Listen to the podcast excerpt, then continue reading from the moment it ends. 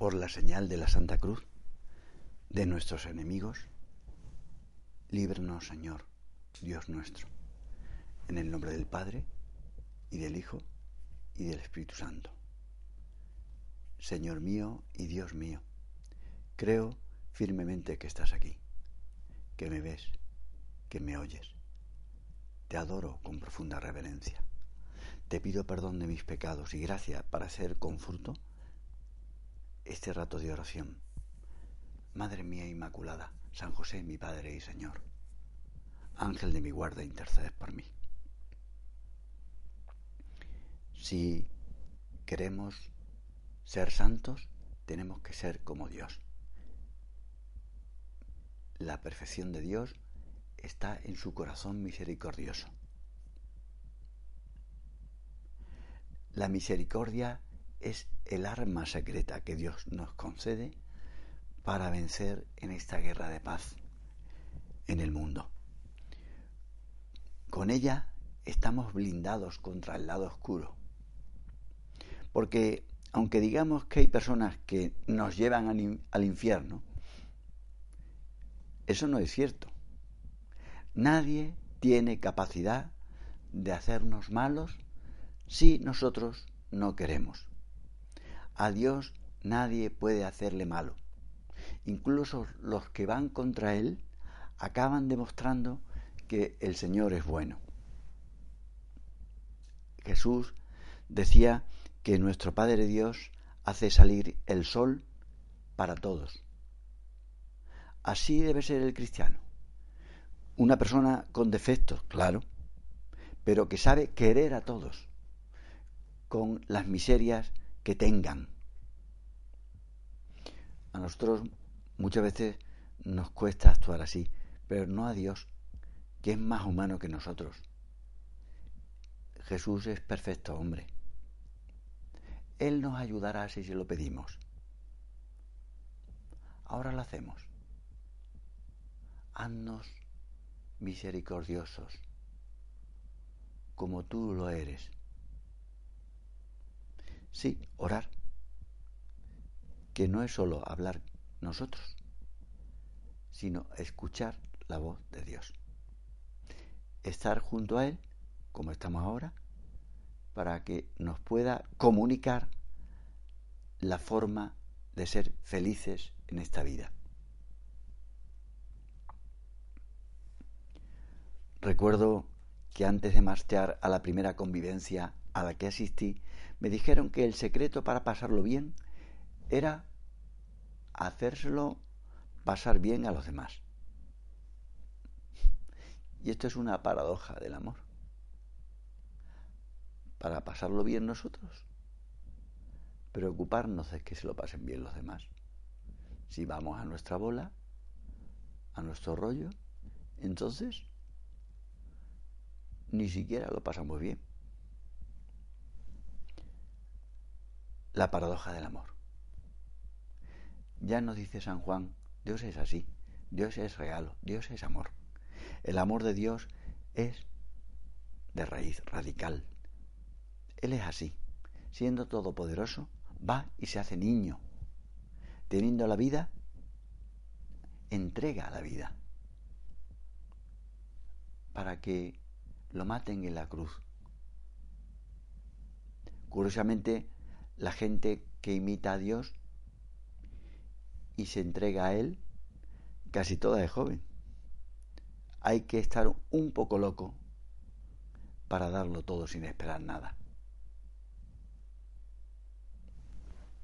En nuestro interior tenemos deseos de realizar cosas grandes. Y si logramos que reconozcan nuestra valía, entonces nos sentimos felices. Y de lo contrario, nos consideraríamos unos fracasados. Lo mismo que uno se mira en el espejo para ver si está bien, hay personas que se miran en el espejo de los demás y se preguntan, ¿qué imagen tendrán de mí? ¿Qué imagen proyecto yo en los demás? Evidentemente todos tenemos deseo de que los demás nos vean como importantes. ¿Doy buena imagen? ¿Me consideran una persona valiosa? ¿Me están saliendo bien estos 10, 11 minutos de oración?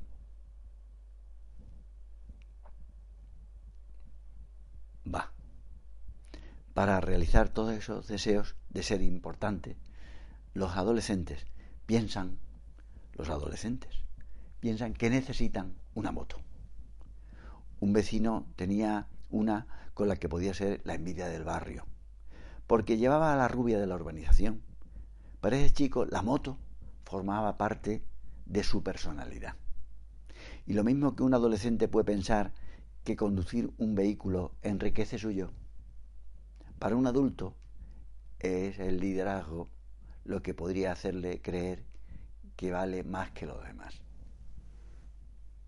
Sí, porque el mandar tiene un cierto valor añadido entre los hombres. Pero Jesús dice otra cosa. El cristianismo nos dice con los santos, si tienes deseos de ser grande, hazte pequeño. El deseo divino de ser grande tendría que haberlo llenado Satanás. Ese deseo que todo ser inteligente tiene de ser grande, tendría que haberlo llenado el demonio, esa criatura magnífica creada por Dios, tendría que haberlo llenado con el amor. Pero su ego de ángel se hinchó tanto, su yo se infló, se infló, se infló como un inmenso globo.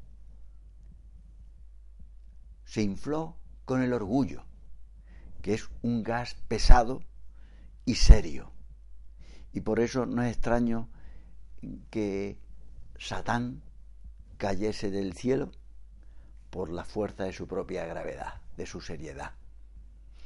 Y lleno de amor propio, Satanás utilizó a los demás como si fueran esclavos. El amor sirve, sin embargo, el egoísmo lo que hace es utilizar a los otros servirse de ellos.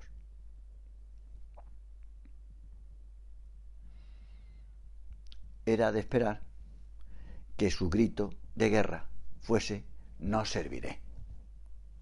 Sin embargo, nuestra madre, la Virgen, se autodefine, curiosamente, como la esclava del Señor. La que sirve a Dios y a los demás. Así es como esa mujer, una mujer, es superior a un ángel, al más perfecto de los ángeles, y es capaz de pisar la cabeza de ese dragón infernal en que acabó convirtiéndose por su orgullo. ¿Cómo una mujer viviendo en un pueblo pequeño, de una nación pequeña, fue capaz de derrotar a la inteligencia más prodigiosa, al mismo demonio?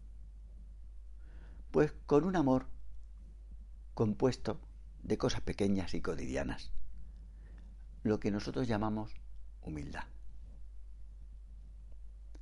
¿Qué son las cuentas del rosario? Sino esas oraciones breves, diminutas, Por eso el rosario es un arma poderosa, porque está conectado con nuestra vida, que está compuesta de pequeños detalles de amor. Eh, con el rosario damos a un repaso de la vida del Señor. El rosario es como un evangelio reducido. Estamos en el mes de mayo, en el mes de María. Podemos regalarle ese ramo de rosas compuesto de una Ave María y otra Ave María. Pues vamos a decirle, Dios te salve, María. Te doy gracias, Dios mío, por los buenos propósitos, afectos e inspiraciones que me has comunicado en esta meditación. Te pido ayuda para ponerlos por obra. Madre mía Inmaculada, San José mi Padre y Señor, Ángel de mi guarda, intercedes por mí.